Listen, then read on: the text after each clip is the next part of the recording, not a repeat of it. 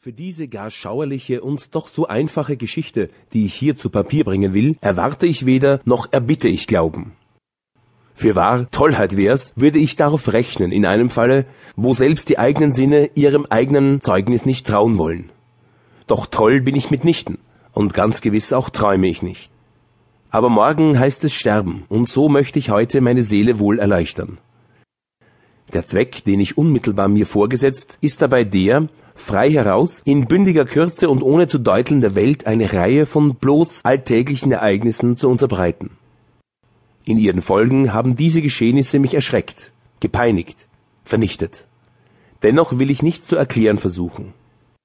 Mir haben sie kaum anderes als Grauen gebracht. Vielen werden sie wohl weniger schrecklich, denn barock anmuten.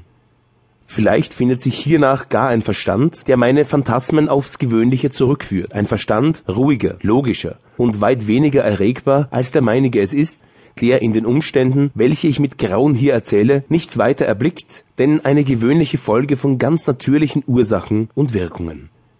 Von klein auf war ich bekannt für meinen fügsamen und gutmütigen Charakter.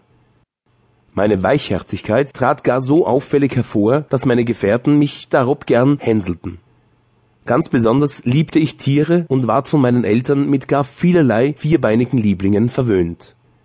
Mit diesen verbrachte ich die meiste Zeit, und nie war ich so glücklich, wie wenn ich sie füttern und streicheln durfte. Diese Wesenseigenart wuchs mit meinem Heranwachsen, und im Mannesalter ward sie mir ein Hauptquell der Freude.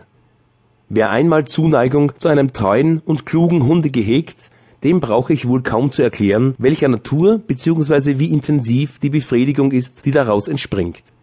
Es liegt etwas in der selbstlosen und aufopfernden Liebe einer unvernünftigen Kreatur, das unmittelbar jedem zu Herzen geht, dem häufig Gelegenheit ward, die schnöde Freundschaft und wankende Treue des bloßen Menschen zu erproben. Ich heiratete früh und war glücklich, in meinem Weibe eine verwandte Seele zu finden.